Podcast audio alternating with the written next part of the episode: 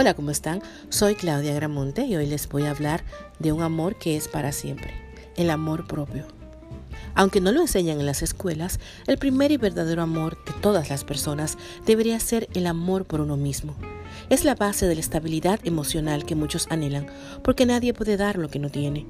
Para los psicólogos, la falta de amor propio se evidencia en gran medida cuando alguien tiene fuertes sentimientos de inseguridad, soledad, miedo, enfado, vergüenza o culpa, y debido a eso se convierten en personas que no saben poner límites, permiten el maltrato emocional, psicológico y hasta físico, los casos más graves.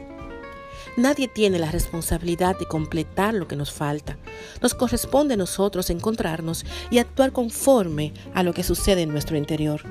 Debemos promulgar los mismos valores que sentimos como propios y trabajar por escucharnos y fomentar nuestra autoestima. Solo de esa manera generaremos relaciones saludables a través de las cuales lograremos ser personas que aman de verdad y que son amadas sin dependencias.